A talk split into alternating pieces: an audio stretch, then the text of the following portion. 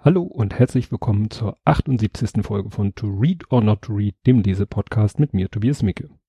Ja, gleich vorab, ähm, großes Drama, mein Rechner startet nicht mehr. Äh, was ihr jetzt gerade hört, ist das Ergebnis eines absoluten Notprogramms mit äh, Windows-Tablet und allen möglichen, äh, vergesst es. Ähm, ich hoffe, das Ergebnis lässt sich trotzdem hören. So wie ich es jetzt höre, hört es sich gut an, aber ich weiß noch nicht, was ganz am Ende der Kette rauskommt. Ähm, doch zunächst erstmal der Rückblick auf die Zeit seit der letzten Folge. Das äh, größte Ereignis war der Tag der offenen Tür in der Sternbrücke. Da habe ich aber ziemlich ausführlich im Blathering drüber gesprochen. Deswegen erlaube ich mir mal, den wieder zu verlinken. Diesmal auch mit einer direkten Sprungmarke, dass ihr direkt die Stelle hört, wo ich erzähle vom Tag der offenen Tür äh, in der Sternbrücke und vielleicht mache ich auch noch eine Folge im Justian Podcast, aber im Moment habe ich hier doch etwas ähm, technische Probleme. Das soll mich aber nicht daran hindern, jetzt auch äh, ja eine reguläre Folge zu veröffentlichen. Und zwar geht es um das Buch Tanztee, das neue geheime Tagebuch des Hendrik Grön, 85 Jahre. Und wer schon länger den Podcast hört, muss er, man muss ihn noch gar nicht so lange hören, der weiß, dass ich schon, dass das die Fortsetzung ist, weil der Titel so ähnlich ist von einem Buch, was ich äh, vor relativ kurzer Zeit vorgestellt habe. Kommen wir nochmal zu diesem Buch. Ähm, der Autor ist immer noch, äh, wie beim ersten, Hendrik Grön. Das ist ein fiktiver Bewohner, beziehungsweise ein Bewohner eines fiktiven Altenheims in Amsterdam Nord. Ähm, damals in der ersten, zum ersten Buch hatte ich schon herausgefunden, dass der echte Autor dahinter Peter D. Smith heißt. Mittlerweile habe ich sogar etwas gefunden, obwohl der, was ich gefunden habe, ist schon länger. Ich habe es aber jetzt erst gefunden und verlinke es diesmal unter dem Namen äh, in den Shownotes. Ist, äh, das ist nämlich ein 63-jähriger Bibliothekar, der das geschrieben hat. Also so viel habe ich herausgefunden. Die Übersetzerin ist immer noch Wiebke Kuhn. Äh, wie ich in der anderen Folge schon sagte, Millennium-Trilogie von Stieg Larsen übersetzt, äh, der Hundertjährige, der aus dem Fenster stieg und verschwand, übersetzt. Gut, ähm, wie bin ich zu dem Buch gekommen? Ja, interessanterweise ähm, ein Ostergeschenk. Ähm, wer sich, äh, der ein oder andere erinnert sich vielleicht, das erste Buch oder der erste Teil war ähm, ein Weihnachtsgeschenk von meiner Frau. Und die Folge, äh, ne, werde ich auch verlinken, ist Folge 71 vom 31.01. Und was so, ja, so ein bisschen erschütternd ist, die, die Realität hat uns eingeholt, weil ich hatte das vielleicht schon mal erwähnt, dass es meinem Schwiegervater nicht ganz so super geht und sein Zustand hat sich insofern ein bisschen verschlechtert, dass dieses ganze Thema Altenheim und alles, was damit verbunden ist, doch plötzlich eine, eine, ja, große Präsenz in unserem Leben hat. Und das habe ich immer so natürlich im Hinterkopf gehabt, als ich dieses Buch gelesen habe. Das war beim ersten Teil war es noch nicht so akut und jetzt ist es doch so, ja, dass das immer so mitschwingt. Ja, was mir dann aufgefallen ist, als ich diesen Podcast vorbereitet habe, also die Shownotes geschrieben habe, da habe ich mir natürlich das Buch, nochmal das alte Buch rausgeholt, also den ersten Teil, jetzt den zweiten Teil. Die Bücher sind äh, genau gleich aufgemacht, sogar fast das identische Titelbild drauf. Und dann sind da ja auch immer diese Klappentexte und auf der Rückseite immer diese Kommentare von irgendwelchen Zeitungen oder anderen Autoren. Und was mir dann auffiel, dass auf diesem Buch exakt derselbe Kommentar von Graham Simpson so wird er, glaube ich, ausgesprochen, steht, der das Rosie-Projekt geschrieben hat, was ich ja auch schon mal vorgestellt habe, wo ich beim ersten Teil dieses Buches ja auch schon drauf eingegangen bin. Und der genau derselbe Kommentar, ich guck mal, ist der lang? Nö, den kann ich kurz vorlesen. Eine Geschichte voller Herz, die mich mit ihrem selbstironischen Humor, tollen Figuren und wichtigen Themen begeistert hat. Und exakt derselbe Text steht eben, also ich habe ihn jetzt vom zweiten Buch vorgelesen, er steht genauso auf dem ersten Buch. Und ich habe das so auf Twitter mal gepostet als Foto von den beiden Buchrückseiten und dann haben auch Leute sich gemeldet nach dem Motto, das geht ja gar nicht. Und was das Interessante ist, obwohl ich gar nicht wusste, dass er auf Twitter ist und ich auch nicht seinen Twitter-Handle benutzt habe, hat sich dann der Autor Graham Simpson gemeldet und auf Englisch geschrieben, ja, also mein Kommentar habe ich aber eigentlich nur für das erste Buch abgegeben. Das fand ich dann interessant. Das heißt, da muss irgendwie ein Alert oder eine Suche laufen haben, dass wenn jemand seinen Namen twittert, nicht speziell sein Twitter-Handle, sondern einfach seinen Namen, dass der das irgendwie, also wie gesagt, es war in, innerhalb kürzester Zeit, da war ich doch sehr überrascht und fand es sehr interessant, weil wenn derjenige, der den, der dieses Statement abgegeben hat, äh, ja, zum ersten Buch dann feststellt, so huch, das haben sie auch beim zweiten Buch gemacht, was er vielleicht gar nicht kennt, gelesen hat, wie auch immer, das hat natürlich schon ein Geschmäckle. Gut, kommen wir jetzt aber zum Inhalt des Buches. Nochmal zurück äh, zum ersten Buch. Das erste Tagebuch deckte ja das Jahr 2013 ab. Und es endet äh, mit den Sätzen, heute Nachmittag werde ich mir einen Terminkalender kaufen und ein neues Notizbuch. So, so endete das Buch mit ja, dem 31. Dezember 2013. Ähm, nun ging es aber nicht mit 2014 weiter. Das kann man natürlich damit erklären, so ein bisschen, dass der Autor ja nicht sofort wusste, dass er den zweiten Teil schreibt. Gehe ich mal von aus, dass er vielleicht von dem Erfolg des ersten Buches dann ja animiert war, ein zweites Buch zu schreiben, wollte dann nicht sagen, ich weiß ja nicht genau, wann er es geschrieben hat, aber er hätte ja dann sagen können, ja, mache ich direkt 2014 weiter. Aber dieses Buch, der zweite Teil, ist äh, 2015 und er erklärt auch das, ähm, das ausgefallene Jahr. Das will ich mal kurz vorlesen, wie er das erklärt selber. Ähm, muss ich vielleicht noch mal kurz dran erinnern, äh, ziemlich zum Ende des ersten Buches äh, stirbt ja eine Mitbewohnerin, die auch zum ähm, Alanito-Club gehört. Ne, Alanito, auch kurze Erinnerung, alt aber nicht tot. Das war so ein Club, den so ein paar Bewohner dieses Altenheimes gegründet haben, um gemeinsam Dinge zu unternehmen, um eben nicht nur im Altenheim zu versauern. Und wie gesagt, eine weibliche Bewohner, weibliche Bewohnerin, eine Bewohnerin, zu der auch so ein bisschen engere, eine engere Bindung äh, sich da entwickelt hat, die ist dann gestorben. Und er schreibt dann hier dazu, jetzt muss ich gucken, da ist mein Lesezeichen. Da ich im letzten Jahr kein Tagebuch geführt habe, hatte ich plötzlich jeden Tag eine Lücke, in der mir das Gefühl von Nützlichkeit und Notwendigkeit fehlte, das ich empfunden hatte, als ich 2013 jeden Tag eine oder anderthalb Stunden schrieb. Vielleicht ist das Fehlen von Verpflichtungen das wichtigste Merkmal des Lebens in einem Seniorenheim. Alles wird für einen geregelt. Nachdenken ist nicht nötig. Man kann das Leben in sich reinlöffeln wie Pudding, ganz ohne Klümpchen. Haps, Schluck, weg. Ne? So erklärt er selber, dass er eben da nichts geschrieben hat. Und ja, dann hat er eben, schreibt er kurz danach, beschlossen 2015 wieder Tagebuch zu führen. Das ist insofern ja auch immer ganz spannend, weil das Buch ja auch Bezug nimmt auf aktuelle Ereignisse, da komme ich gleich hin. 2014, äh, äh, was da so passiert ist, das fasst er so kurz zusammen. Also die Beerdigung von der Efi, die im ersten Buch gestorben ist, dass der Trauer eben, die, die Trauer darum auch ein Grund war, nicht zu schreiben. Wie ich schon sagte, im, im Buch wird das so erklärt. Das ist natürlich eine, eine Erklärung, die da zu dieser Story passen muss. In der Realität war es sicherlich einfach der, der praktische Grund, dass der Autor erst später wahrscheinlich den Entschluss gefasst hat, ein zweites Buch zu schreiben. Ja, was ich eben schon sagte, es ist wieder wie das erste Buch so eine Zeitreise äh, durch das Jahr, in diesem Fall 2015, weil er ja immer wieder mal äh, sich auf echte Ereignisse bezieht, was so passiert ist, was mehr oder weniger dann eben auch auf die Geschichte Einfluss hat. Manchmal wird es nur kurz erwähnt. Also der Anschlag auf Charlie Hebdo, dass James Lars stirbt, natürlich auch, äh, sag ich mal, nationale Promis, die einem nicht so viel sagen aber auch zum Beispiel der am Strand tot aufgefundene syrische Junge, der auf der Flucht da ertrunken ist, die Anschläge von Paris und man fragt sich, wenn man das so liest, ist das schon wieder so lange her? Ne? Weil das ist ja wie gesagt wie so ein Jahresrückblick so ein bisschen und dass das alles schon wieder jetzt je nachdem, wo man im Jahr ist, schon fast zwei Jahre wieder her ist, das ja überrascht einen doch ein bisschen. Ja, man erfährt auch noch mal ein bisschen was darüber. Die eine oder andere wird sich erinnern. Ich hatte das äh, beim ersten Buch sozusagen als äh, unter den, äh, dem Motto Spoiler Alert ganz am Ende, also am Ende der regulären Aufnahme vorgelesen und äh, damit verraten. Ähm, jetzt kann ich es ja verraten, weil es ja das zweite Buch schon ist. Er ist ja so wie ich ein verwaister Vater. Und man erfährt hier noch ein bisschen mehr. Und zwar steht hier bei Mittwoch, 21. Januar, der Todestag meiner kleinen Tochter. Ein Kinderfahrrad fährt einen halben Meter zu weit nach rechts oder nach links und gerät auf einen schrägen Abhang, der in einen Wassergraben führt. Ich sah Schulhefte durch und meine Frau hängte die Wäsche auf. Wir dachten beide, dass der andere auf die Kleine schaut. Lebenslange Trauer, lebenslang sinnlose Schuldgefühle. Ja, ich weiß ja nicht, ob der Autor da auch persönlich irgendwelche Erlebnisse hat. Ich weiß aus den vielen Büchern, die ich zum Thema Elterntrauer gelesen habe, dass sowas eben wirklich passiert, dass Kinder in Teichs, in Pools ertrunken sind, weil die, sag ich mal, Aufsichtsperson, das konnte auch eine Oma sein oder eben die Eltern, äh, ja, dass jeder der Meinung war, irgendjemand anders passt gerade auf das Kind auf. Und ich habe im Blathering-Podcast auch mit dem Thema mich beschäftigt.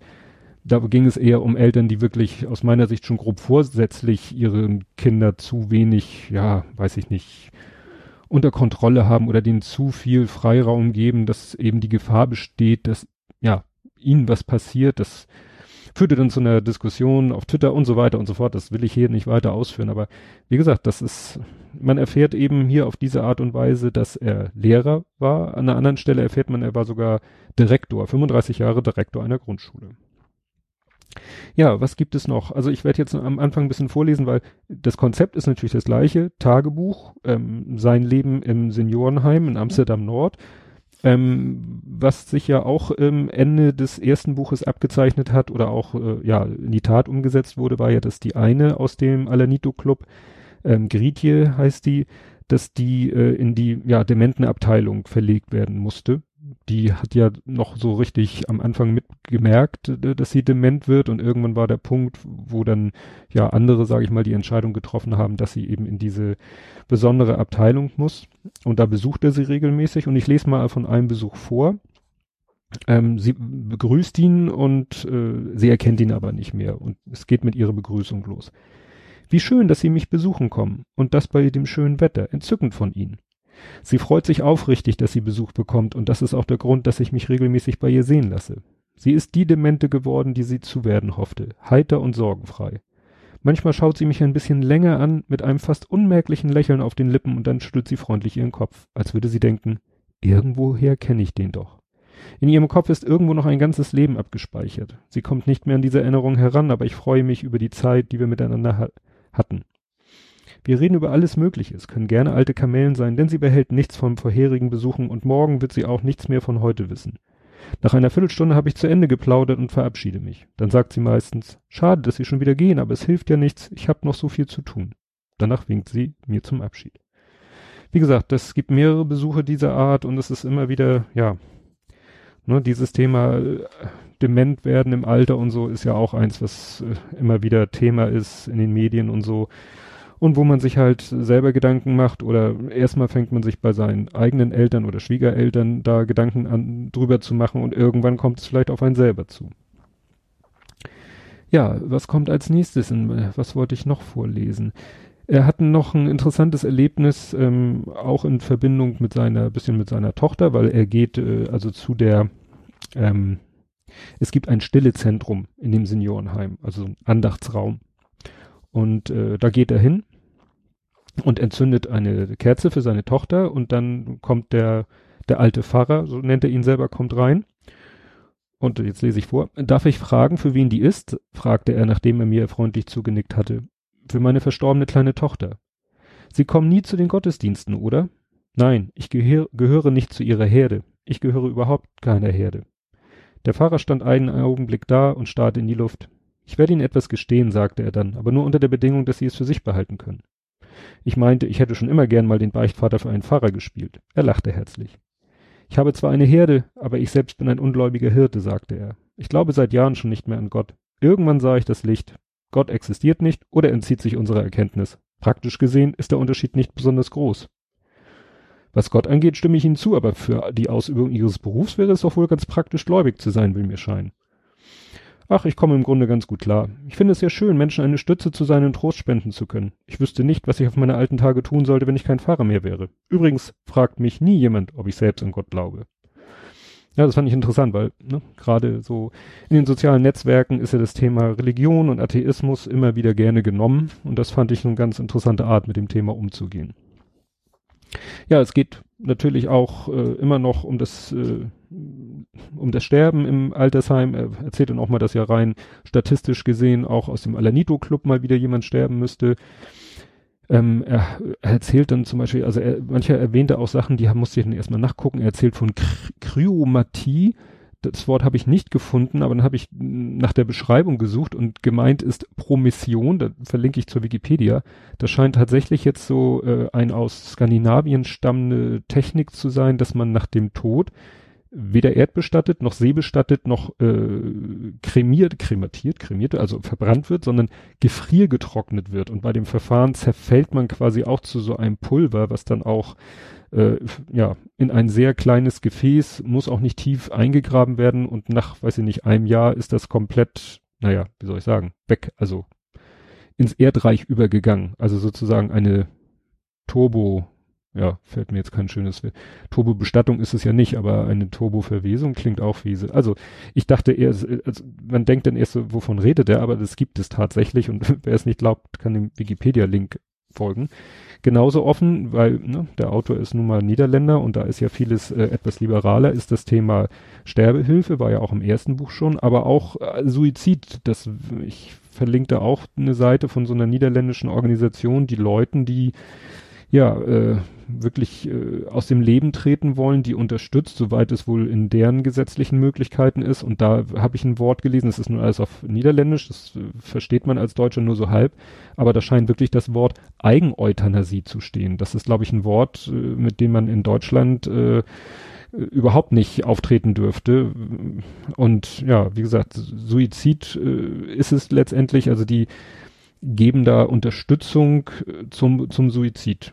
Also wie gesagt, Niederlande, da wird das ja alles etwas, etwas anders gehandhabt. Ist dann für uns, äh, sage ich mal, Deutsche vielleicht etwas irritierend.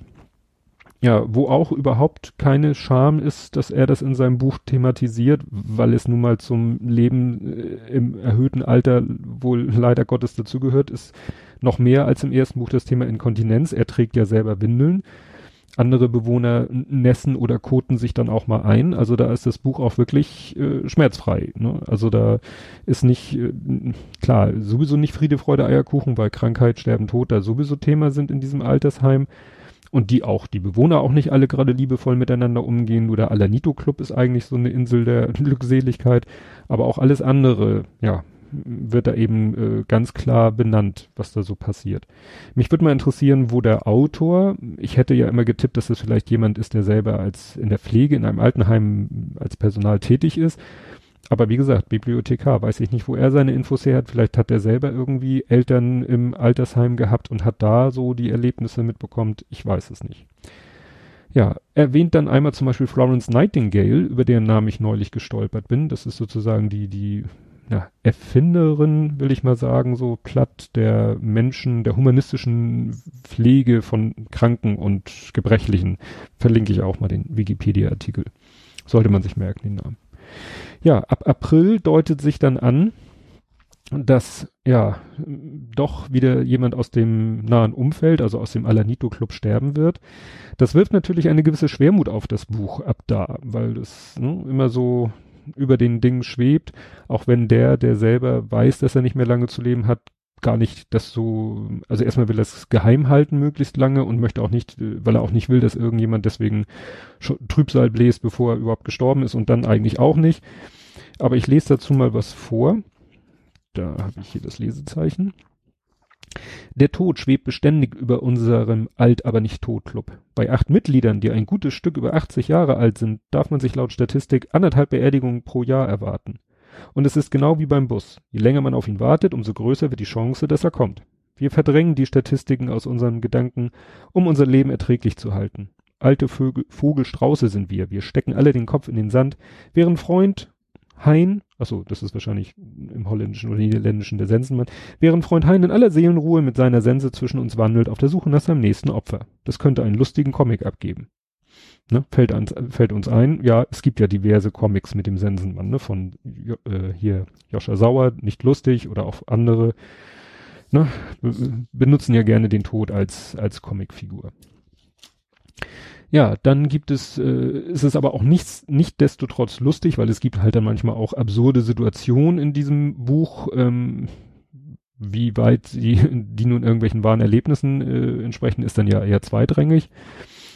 Ja, ähm, er macht weiterhin, der Alanito Club macht weiterhin Ausflüge, ähm, besuchen auch mal Restaurants und sind dann immer so ein bisschen, fallen dann natürlich auf, weil so eine Gruppe von ne, 80 plusjährigen, die gemeinsam ins Restaurant geht, ist wohl, ja, kann man wohl so sagen, ist eher besonders und er beschreibt dann hier auch äh, die Situation, wie es wohl sonst ist.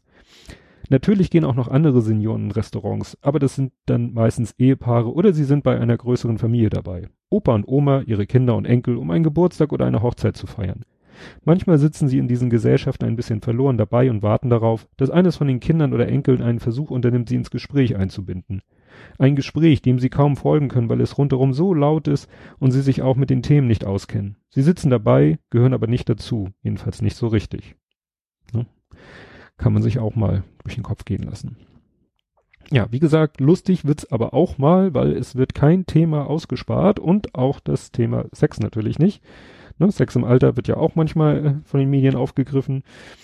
Und es geht hier los. Sie sitzen da irgendwie wieder ne, äh, beim Kaffeetrinken im Seniorenheim. Und es geht los. Progressive oder liberale Männer haben oft auch noch Sex, wenn sie schon über 80 sind, lese ich hier gerade in der Zeitung, verkündete Ewert und schaute die Damen und Herren in der Tischrunde an, die sich gerade ganz kultiviert ihren Spekulatius in den Tee tunkten. Wer von euch hat wohl noch Sex? Frau van Diemen verschluckte sich an ihrem Keks und begann schrecklich zu husten. Darf ich dieses Husten als vollmundiges Ja betrachten? fragte Ewert. Die van Diemen schüttelte heftig den roten Kopf. Ja, geht dann noch ein bisschen weiter, ne? will ich jetzt nicht zu viel verraten, aber wie gesagt, das wird dann auch ganz klar äh, angesprochen. Ja, was in diesem zweiten Teil äh, öfter vorkommt als im ersten Teil, ist, äh, dass es Gulden, nein, das Euro in Gulden umgerechnet wird. Nach dem Motto, die alten Menschen sind immer noch so in ihrer alten Währung verhaftet, dass sie alles irgendwie umrechnen. Und ich muss sagen, ab und zu mache ich das auch, aber ich versuche dann ja auch immer ich, dann sage ich mir ja, dann musst du auch dein Gehalt umrechnen. Das ist natürlich, wenn man äh, Rentner ist, gut, man bekommt dann seine Rente, ähm, aber trotzdem, ne, es ist, man hat das immer noch so, wenn man ja mit der anderen Währung aufgewachsen, groß geworden ist, dann hat man halt die Preise immer noch im Kopf. Nun weiß man natürlich nicht, ob in der alt, alten Währung die Preise mittlerweile genauso wären. Ne? Das wird ja dann immer herangeführt. Ja, dann habe ich noch ein neues Spiel, beziehungsweise das Wort für ein Spiel gelernt, was ich schon kannte, Giacolo. Ich denke, das spricht man so aus. Das ist witzig, weil mein, äh, weil mein Vater hat mal vor vielen Jahren schon, hat er dieses Spiel gebaut. Das ist so ein langes Holzbrett mit so einer Umrandung und dann so am Ende so Gänge, wo man dann so, ja, Spielsteine reinschubsen muss und dann gibt's für die unterschiedlichen Gänge, gibt's dann unterschiedlich viele Punkte. Wie gesagt, guckt's euch im Internet an, ich verlinke es. Ich wusste nur nie, wie das heißt mein Vater hatte, glaube ich, damals gesagt, dass das aus dem Niederländischen kommt, dieses Spiel, als er das da gebaut hat. Aber ich habe das sonst, äh, doch, ich habe es mal in einem Spielzeuggeschäft später gesehen, auch als großen Tisch. Ja, eine andere Geschichte, die ich kaum glauben konnte, war nämlich, dass er äh, berichtet, dass ähm, China zwei Riesenpandas den Niederlanden schenken will, aber mit allen möglichen Bedingungen, dass es eigentlich nur eine Leihgabe ist und dass alle Nachkommen der Pandas wieder China gehören und, und, und, und, und. Und ich dachte, was ist denn das für eine Geschichte? Und habe ich die gegoogelt und tatsächlich gerade jetzt im, vor kurzem, vor einem Monat, mit, ja, 12. April, sind die tatsächlich geliefert worden. Also das 2015 war sozusagen symbolisch dieses Geschenk, deswegen kann er in 2015 davon berichten.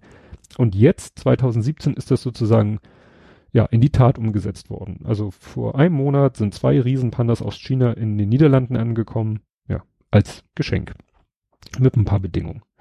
Oder auch eine Geschichte, dass irgendwie 1987 der Staatschef von Birma, Ni Win hieß der, dass der Geldscheine drucken ließ, wo Beträge drauf standen, die glatt durch neun teilbar waren, weil das seine Lieblingszahl war. Also solche abstrusen Geschichten tauchen dann in dem Buch auf und ich habe mir dann die Mühe gemacht nachzugucken, ob die wirklich stimmen, weil sieht auch wirklich sehr abstrus klang. Ja, dann gibt es auch das Thema Integration. Also natürlich die Flüchtlingsthematik spielt eine Rolle. Ich sagte ja schon, dass auch mal es um den Jungen geht, der da äh, angeschwemmt wurde oder ja, tot am Strand lag. Und ähm, sie haben auch selber sozusagen äh, Inklusion im Kleinen. Sie haben nämlich durch, äh, sag ich mal, merkwürdige, was heißt merkwürdige Umstände, also sie haben einen türkischen Mitbewohner, der eben, ja, dessen Kinder wieder zurück in die Türkei gegangen sind, wo er aber nicht, überhaupt kein, kein Bedürfnis mehr hat und ist quasi so alleine in den Niederlanden zurückgeblieben und ist dann halt auch im Altersheim gelandet. Und da lese ich jetzt mal äh, was vor. Unser türkischer Herr Uki muss sich ständig für die Taten in seinem Herkunftsland verantworten. Diesmal haben die Türken einen russischen Kampfjet abgeschossen, der, der türkisches Territorium überflog oder vielleicht auch um Haaresbreite nicht. Dein Erdogan spielt mit dem Feuer. Oder heißt er Erdogan? Ich weiß jetzt, jetzt bin ich verwirrt, wie man den ausspricht. Erdogan spielt mit dem Feuer. Wenn Putin böse wird, dann gehen die Wellen ganz schön hoch, blaffte Herr Pott. Das ist so ein Stinkstiefel bei denen. Das mit den hohen Wellen kapierte Oki nicht so ganz, aber er wollte trotzdem reagieren. Das ist nicht mein Erdogan. Das ist ein seltsamer und gefährlicher Mann. Der hat sich einen Palast mit 1150 Zimmern bauen lassen und das nicht, weil er so gerne Übernachtungsgäste hat, sondern weil er an Größenwahn leidet. Das kam nicht wortwörtlich so aus Ukis Mund, denn sein Niederländisch ist nicht federlos, aber die Aussage war klar. Er klang ruhig, aber wenn Blicke töten könnten, hätten wir Herrn Pott verloren. Wie gesagt, der Herr Pott ist so ein Stinkstiefel, ne? der gerne mal blöde, blöde Bemerkungen macht. Ja, was gibt es da noch zu sagen? Ähm, am Ende des Buches, also wie, wie schon angekündigt, es stirbt dann ein, ja, ein enger Freund des Autors oder des fiktiven Autors, ähm, so zum Ende des Buches hin und dann ist er quasi wieder da, wo er am Ende des anderen Buches auch war und äh, hat aber zum Glück ja die anderen Leute aus dem Alanito Club, die ihn dann versuchen ein bisschen aufzumuntern. Äh, wobei er dann auch zum Arzt geht und da da eine Vertretung ist, die dem Thema auch ein bisschen offener gegenübersteht als sein normaler Arzt, ähm, bekommt er dann auch Depressiva verschrieben. Das ist auch sicherlich ein Thema. Altersdepressionen wird auch immer öfter von berichtet. Ja, und so geht das Buch dann dem Ende zu. Er schreibt hier noch am Ende etwas, das möchte ich noch vorlesen. Noch gut drei Wochen, dann ist es vorbei mit meiner Tagebuchschreiberei. Das tägliche Schreiben hatte Thera eine therapeutische Funktion. Ich schreibe, also bleibe ich. Als Gymnastik für den Geist. Für Körper und Gehirn gilt, use it or lose it. Das hat ein Professor als Fazit einer langen Forschungsarbeit so geschrieben, aber da hätte man auch von selbst drauf kommen können. Ne? Und so endet das Buch. Ja, am 31. Dezember mit der Silvesterfeier, die sie äh, ja in ihrem kleinen Club begehen. Ja, und äh, ich sag jetzt nicht, ich will unbedingt noch einen dritten Band, weil ich habe jetzt eigentlich dieselbe Befürchtung, wie ich nach dem ersten hatte, dass die zweite nur irgendwie wieder so ein Aufguss des ersten ist. Ich muss aber sagen, das zweite Buch finde ich fast noch besser als das erste Buch, weil es geht irgendwie noch tiefer. Also es geht noch mehr in die Tiefe. Es äh, geht noch mehr, es ist noch emotionaler. Ich habe, sage ich mal, vom WDR gibt es, ist auch irgendwo äh, im Klappentext ein, ein kurzer Einsatz, den lese ich jetzt mal vor. Lustig, traurig, ehrlich, melancholisch, schön, herzerwärmend und obwohl erfunden realistisch. Und das bringt es eigentlich auf den Punkt. Und ich habe es, äh, wie gesagt, ich hätte es selber mir vielleicht nicht, nein, ich hätte es mir selber nicht gekauft, den zweiten Band, weil ich dachte, das kann ja nur irgendwie so, ich dachte, das wäre so, na, nach dem Motto, wir versuchen dann nochmal mit dem Thema, das erste war so ein Erfolg und jetzt schieben wir nochmal eins hinterher. Nein, es ist wirklich, wirklich, äh, man hat das Gefühl, da steckt auch genau, mindestens genauso viel Herzblut drinne wie in dem ersten Buch. Ja, erschienen ist es auch wie das erste im Pieper Verlag und erhältlich als gebundene Ausgabe, Taschenbuch noch nicht, ähm, als Kindle E-Book, als Hörbuch, als CD und als Download und wieder von Felix von Manteuffel gesprochen, wie das erste Buch. Und das soll zu diesem Buch gewesen sein. Ja. Ja, jetzt bin ich gespannt, was ich hier mit meinem Rechner noch hösern werde. Kann sein, dass das irgendwie blitzschnell mit einer Reparatur-CD erledigt ist. Ähm, äh, wie ihr seht, habe ich auch so eine Aufnahme hingekriegt. Dafür habe ich genug äh, Technik im Haus. Ja. Und welches Buch ich als nächstes lese, weiß ich nicht. Also kann ich auch keine Andeutung machen. Ja, und das soll es dann gewesen sein. Wir hören uns in zwei Wochen wieder. Tschüss.